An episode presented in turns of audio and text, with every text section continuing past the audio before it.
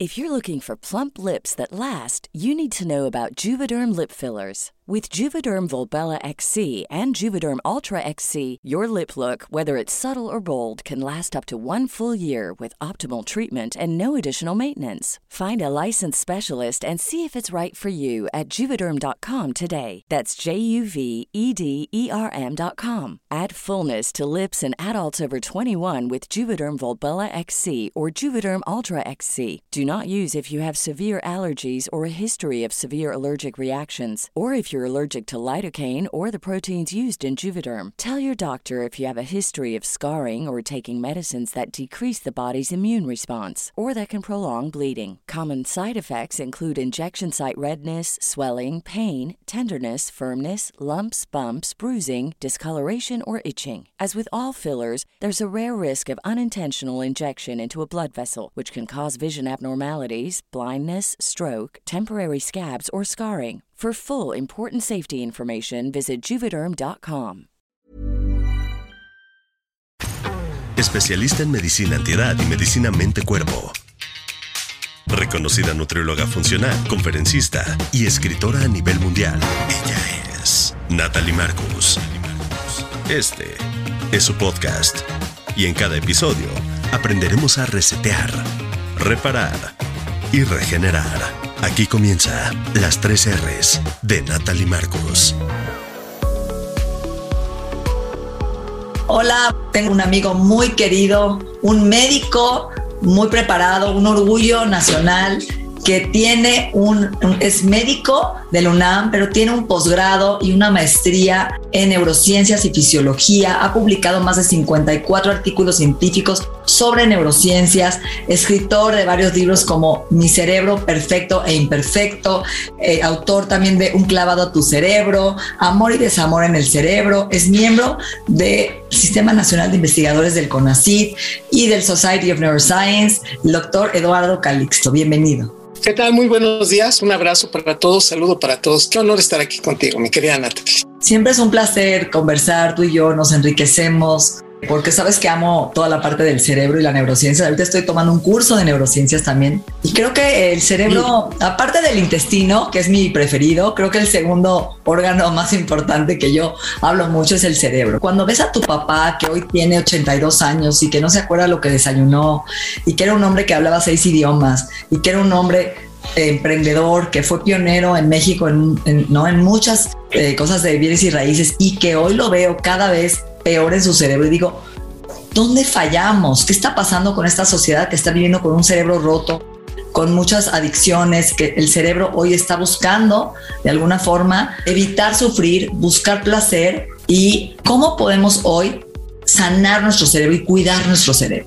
Lo, dices también, pero la gran mayoría de nosotros, yo diría que el 74% de la población no es consciente de muchas de las cosas que nos suceden cotidianamente y que atraviesan y que se procesan en nuestro cerebro y que, y que de eso depende mucho de cómo vamos a estar mañana. Nadie es consciente de su memoria hasta que la pierde.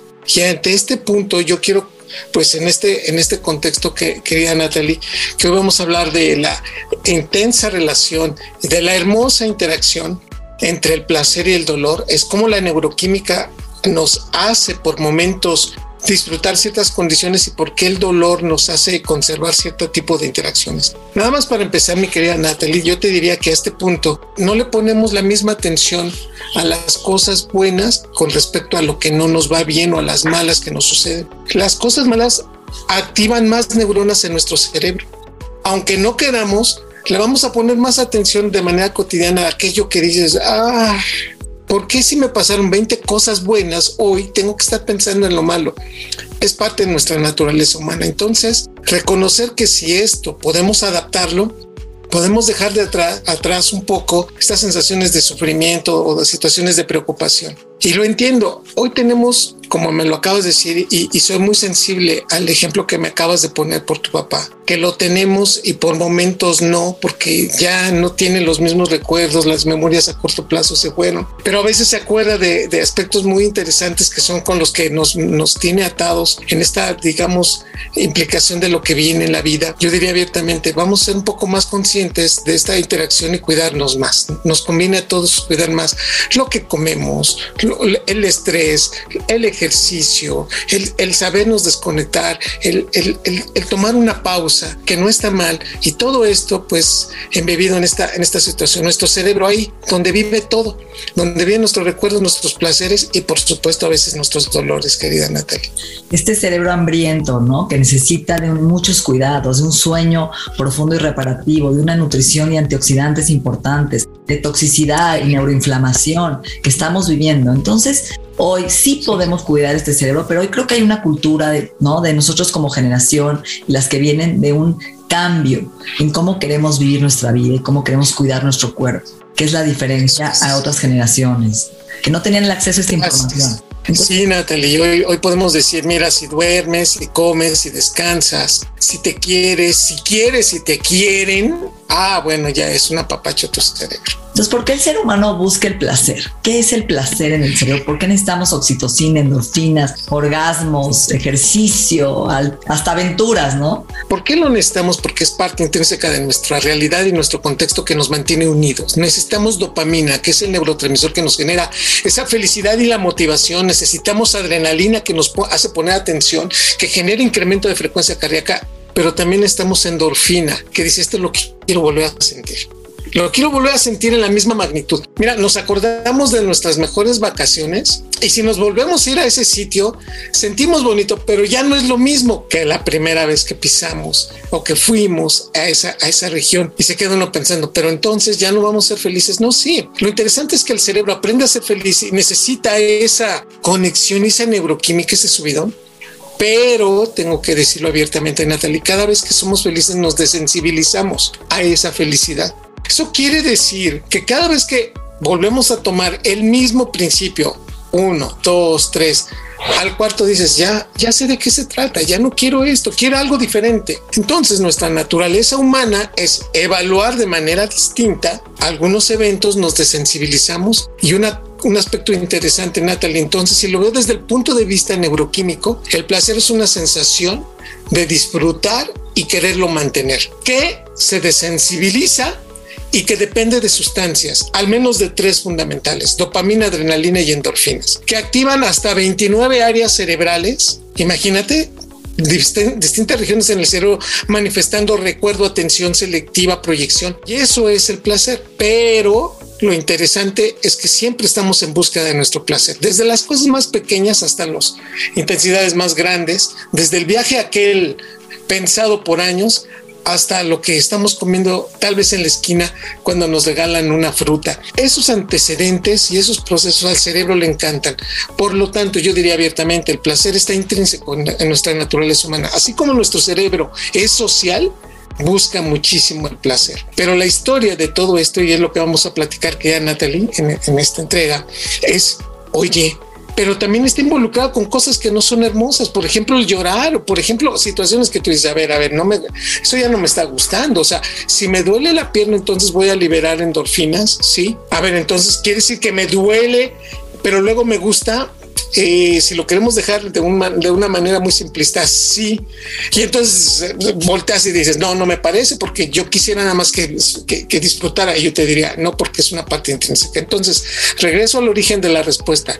Nuestro cerebro le pone más atención a lo negativo. ¿Por qué? Porque necesariamente necesitamos evitarlo o adaptarlo o dar reconocimiento de que algo no está bien. O huimos o nos hacemos competitivos o iniciamos una respuesta, pero en términos generales nuestro cerebro en menos de 500 milisegundos, es decir, en menos de medio segundo, toca detección cambia la neuroquímica y en menos de cuatro segundos ya tenemos una respuesta andada. Imagínense la velocidad con la que trabaja nuestro cerebro, Natalie. Y ante este punto es, somos extraordinariamente y hermosamente adaptables, pero al mismo tiempo las felicidades son las emociones que más rápido se desensibilizan. Podemos reconocer que algo nos lastimó y ahí andamos duro y dale, nos está doliendo y ya, ya, quítate ese maldito ex. No, pues ya tiene dos años, pues sí, pero todavía lo quiero qué necesidad te pones a escuchar a José José y lloras y dices, a ver, espérame, pero, pero entonces las vacaciones que fui y si voy varias veces a Europa, pues no vayas al mismo sitio porque te vas a dar cuenta que tu cerebro no lo va a disfrutar en la medida que repitas y repitas lo mismo que pensamos que siempre nos genera placer. Al mismo tiempo es algo maravilloso y hay una contradicción. Las felicidades más grandes se van desensibilizando. Y para rematar mi, mi respuesta, ya con esto me callo Natalie para la siguiente pregunta, es cuando somos jovencitos, antes de los 17 años es cuando nuestro cerebro más libera dopamina. Eso significa que no, bueno, a los 17 años nos reímos 350 veces, estamos tristes, risa, todo mundo se ríe a los 17 años, es es una fiesta a los 17 años la vida. Cuando ya tenemos 50 años, no nos reímos más de 80 veces al día y eso ya me estoy yendo al nivel. Entonces dices, pero ¿por qué, doctor? Porque ya somos maduros, porque ya sabemos las respuestas de la vida. Yo te digo, porque disminuyó casi el 45% la liberación de dopamina. Así que respire profundo. La felicidad también es un estado de cognición y de madurez cerebral que se va adquiriendo en la vida, pero entonces las felicidades después de los 40 ya son más vividas, más proyectadas y antes digamos que cualquier chicle nos sabe a menta, Natalie. O sea, cualquier cosa nos pone felices y dice uno, bueno, ya me conformo. Eventualmente esto va a cambiar. Bendito cerebro y al mismo tiempo tan interesante su interacción.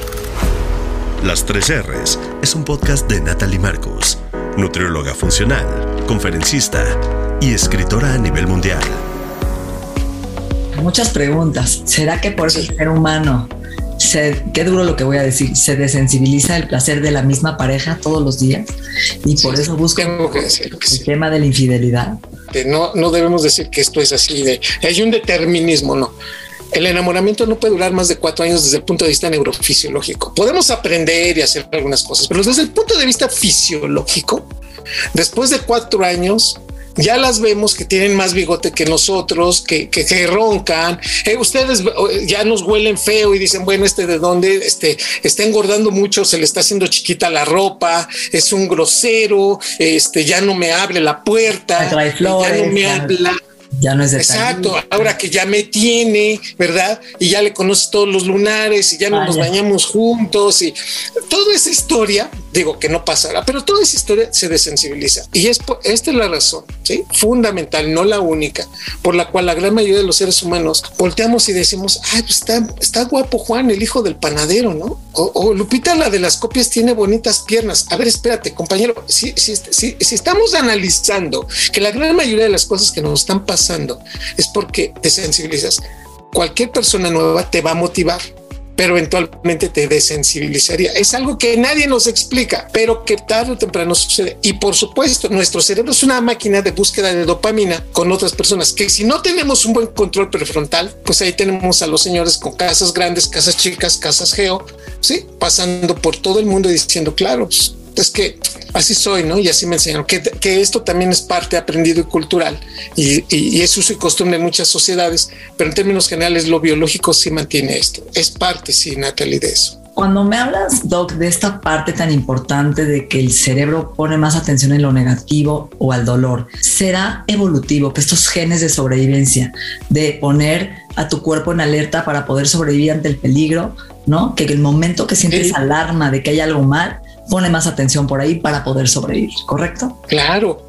Eh, eh, eh, nuestros genes son egoístas, Natalie. Fíjate, déjame contar nada más esta historia. El cerebro consume casi 20% más de glucosa y oxígeno cuando piensa en sí mismo que cuando piensa en otra persona. O sea, eso es natural. Por eso la meditación, cuando digo hablando de meditación, ya nos dirás, haces una meditación, cambia el metabolismo cerebral y automáticamente el cerebro se hace más eficiente. Crece la materia gris, ¿no? Eh, del cerebro. Totalmente, el flujo cerebral, cómo se está consumiendo esta glucosa, este oxígeno. Y en este contexto, yo lo que diría abiertamente es, con todo esto, reconocemos que sí nos viene bien, sí, sabemos desconectar, pero por supuesto, estos aspectos que nos me, me indicas es que el cerebro sí es egoísta por naturaleza. Nada más que el problema es que a veces pues, lo cambiamos y creemos que nuestros genes deben de subsistir a expensas de todo, cuidamos para comer, para, para descansar, para, para tener sexo. Pues bien, muchas veces lo vamos cambiando y esto es lo que deberíamos ponerle mucha atención. Porque a veces ahora te pones en, en, segundo plano y dejas que el otro coma o el otro es más importante su descanso o de plano, ¿no? Pones al otro enfrente de tu vida y dices, pues ya no me importa porque espero que él haga lo que debe de hacer. Punto concreto, nuestro cerebro siempre debería llevar eso, querernos más a nosotros, ¿no? Ponerlo primero en presente. Obviamente la dopamina, que es esta, este maravilloso neurotransmisor de la recompensa, lo vamos perdiendo y hay gente que nace con menos dopamina cuando tiene, por ejemplo, déficit de atención, ¿no? O algún problema de adicciones, que lo hemos visto, ¿no?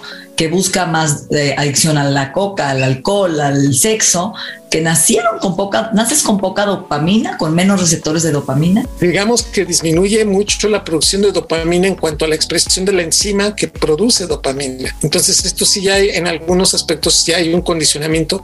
Y lo que me estás platicando es muy interesante, Natalie, que hoy se llama, o sea, hoy lo llamamos eh, con modificaciones en el genoma por las experiencias que vas teniendo cotidianamente. A lo mejor no te tocaba tener esa experiencia, pero ya que la viviste, o sea, has vivido, bueno, no tú, pero espero que no, Natalie, nunca lo vivas, pero esos asaltos a mano armada, esa condición de riesgo, es, esas condiciones, bueno, pero oye, ¿por qué? ¿Por qué le pasó esto? O sea, ¿por qué ahora tiene esta enfermedad? porque hubo modificaciones a nivel genético de eso. Entonces, hoy reconocemos que algo que no nos iba a tocar vivir con la expresión de estos genes cambia la, y modifican todavía aún más la liberación de dopamina traes la predisposición genética y vives un trauma, ¿no? Un evento epigenético, tu estilo de vida y esa interacción hace expresión. Y ahora, obviamente, el punto es, si yo busco como ser humano más placer, ese es el chiste. ¿Cómo vamos a lograr enseñar a nosotros como comunidad, como seres humanos, a buscar dopamina en cosas sanas? Porque hoy vemos jóvenes que van a una fiesta y se meten el chocongo con el alcohol y, el y se mezclan, ¿no? La tacha y, y revuelven sustancias recreativas que están afectando hoy su cerebro porque ya no tienen placer en las cosas más simples de la vida, desde ir a una fiesta y escuchar la música o abrazar a tu pareja y bailar con él, ¿no? Cada vez necesitamos es más complicar esa experiencia de placer y más, más claro, Es que, mira, Natalie, es que mira, tenemos que reconocer cuantitativamente algo muy importante. Ejemplo, si yo como una pizza que la he deseado tanto y ya hasta me la estoy saboreando y llego y me la como, incremento hasta un 150% la liberación de dopamina y es un placer muy fuerte.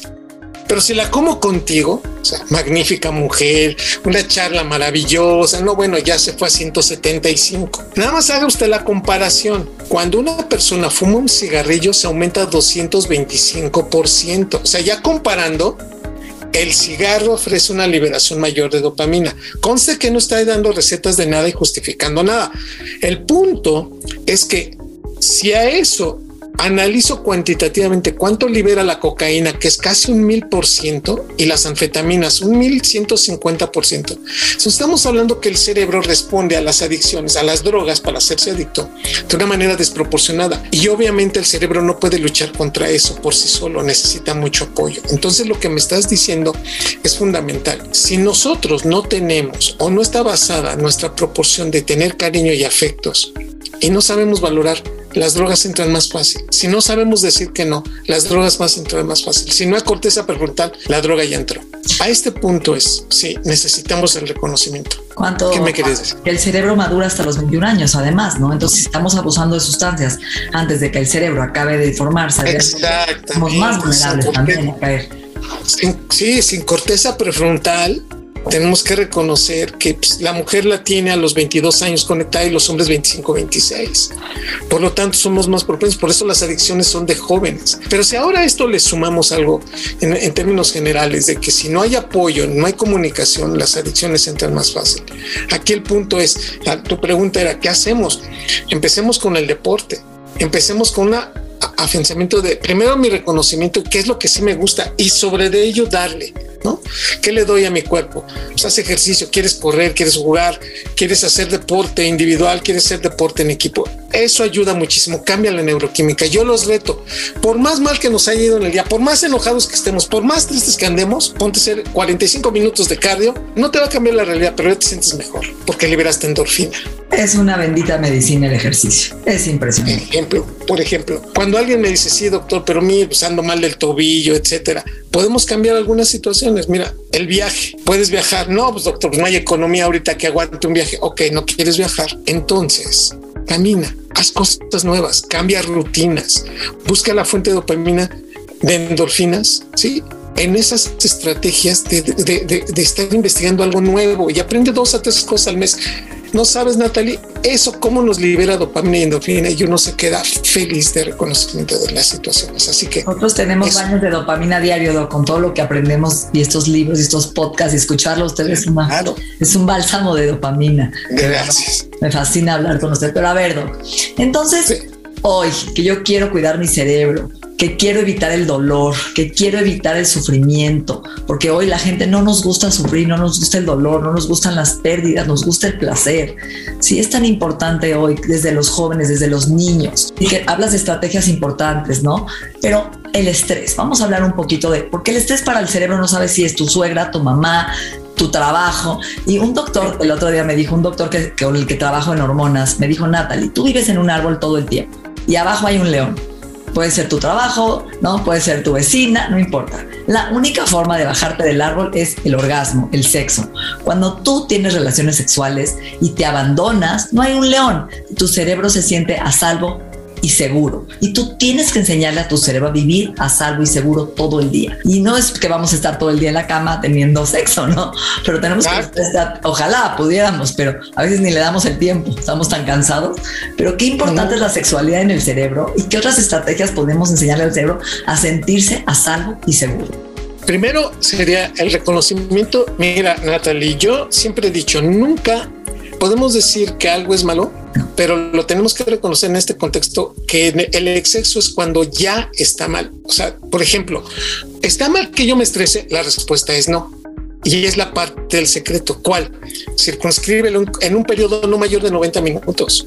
Si no voy a llegar, si ya sé que la cita ya la perdí, si sé que ya el avión ya se fue, si a ver, compañero, asume consecuencias, pero no te metas en una dinámica que por más que discutas, hables o grites, vas a bajar al avión o te van a dejar pasar o vas a reconocer que no, no, no. A ver, primer punto, ese estrés rápido te hace competitivo, analítico y te saca del proceso. Pero si lo mantemos por más de 90 minutos, ya, hay, ya no hay algo bueno. Entonces, no es malo enojarse, Natalia sea, yo me puedo enojar contigo y mira que tendría yo que, tendrías que hacer algo muy fuerte para que yo me enojara contigo porque eres maravilloso y con esa sonrisa menos. Pero fíjate nada más con esta historia. Una persona que se enoja, no le diga, es que, ¿qué, es lo que le decimos todo cuando lo empieza a ver enojada? Así que no te enojes, Natalie, no te enojes.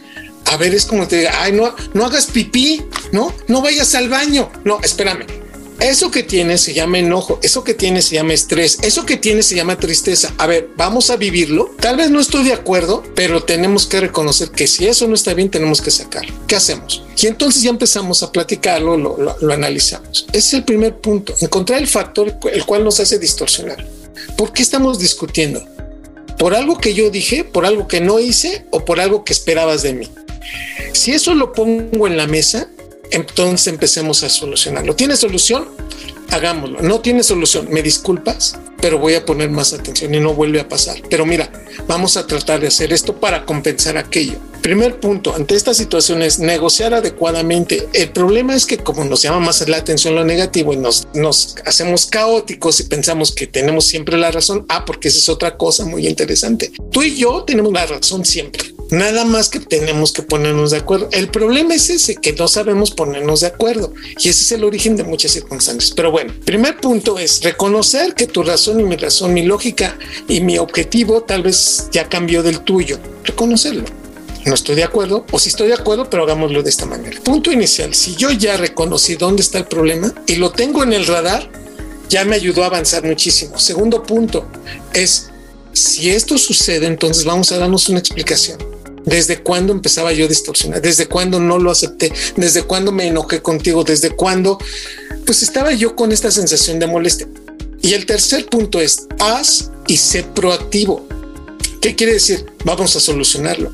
En la medida que el cerebro siente control de las circunstancias, es cuando entonces disminuye esto y lo que acabas de decir es tan fundamental que un cerebro que aumenta su metabolismo por más de 90 minutos ya no está bien. Así como, como no está adecuado estar, estar sentado tanto tiempo, así de, ¿qué haces aquí? Pues aquí viendo la vida. No, espérame. Por más de dos horas sentado, tu cerebro empieza a disminuir el aporte de sangre a él 15%. Entonces, ¿sabes qué? No hay problema que te sientes, vete a caminar 15, 20 minutos y regresas y te quedas otra vez dos horas. ¿Quieres hacer el maratón aquel de, de streaming de tus películas o de tu serie? No hay problema, pero cada 90 minutos levántate ¿sí? Esos son los factores que ayudan al cerebro. Si tú me dices ante ese punto, ya ahora, si lo analizamos, cuánto está durmiendo y la calidad de comida, ya son dos detalles fundamentales. Eso es lo que yo pondría en la mesa. El adaptarnos, el darnos una explicación, el empezar a tener reconocimiento de la situación, descansar mejor y por supuesto comer mejor, Natalia, aprendiendo cosas hermosas al menos dos a tres al mes y por supuesto estamos moviéndonos. Excelente información, Doc. Siempre sabemos que podemos reparar, resetear y regenerar nuestro cuerpo, nuestra mente y nuestro cerebro, porque el cerebro es muy Y fíjate, nada más con eso que acabas de decir, Natalie, yo estoy totalmente de acuerdo porque uno, todos decían, ah, pues es que las neuronas, ya saben, ¿no? El clásico mexicano, ah, es que las neuronas no se, no se recuperan, ya, ya, si se mueren, ya se murieron. Y yo te diría, a ver, espérame, no en todo el cerebro, en el hipocampo y en unas regiones de la corteza cerebral, sí hay regeneración neuronal. Sobre ellas vamos. Exacto, no va a haber, no va a ser en todo, pero ayudemos a las que están a conectarse mejor. Trabajemos sobre la neuroplasticidad, hagamos cosas que nos den placer, como las cosas más simples y gratis de la vida, ver un atardecer, dar un abrazo, valorar el momento, disfrutar un café, un buen libro, una buena charla, una buena amistad, conexiones ¿no? interpersonales que nos enriquezcan. Creo que ahí está el secreto. dopamina, endorfina, oxitocina, adrenalina y dices, qué maravilla, quiero más de esto, pues, pues búscalo, repítelo. Así es. Doc, un placer estar contigo. ¿eh? Te abrazo muchísimo. Gracias, Doc. Para mí es un verdadero placer. Que a Natalia y a todos quienes fueron y estuvieron con nosotros, muchas gracias.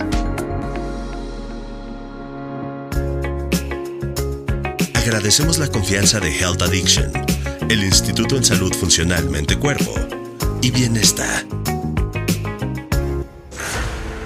El Instituto de Salud Funcional Mente-Cuerpo es la primera institución certificadora en salud funcional en habla hispana, donde certificamos a los profesionales de la salud para integrar todos los conocimientos de salud física, mental y espiritual.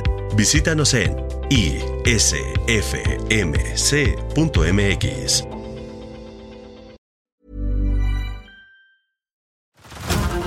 over to Hulu this March, where our new shows and movies will keep you streaming all month long. Catch the acclaimed movie All of Us Strangers, starring Paul Mescal and Andrew Scott.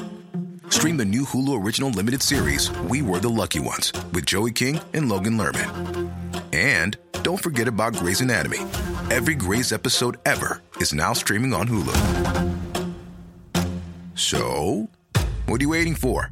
Go stream something new on Hulu.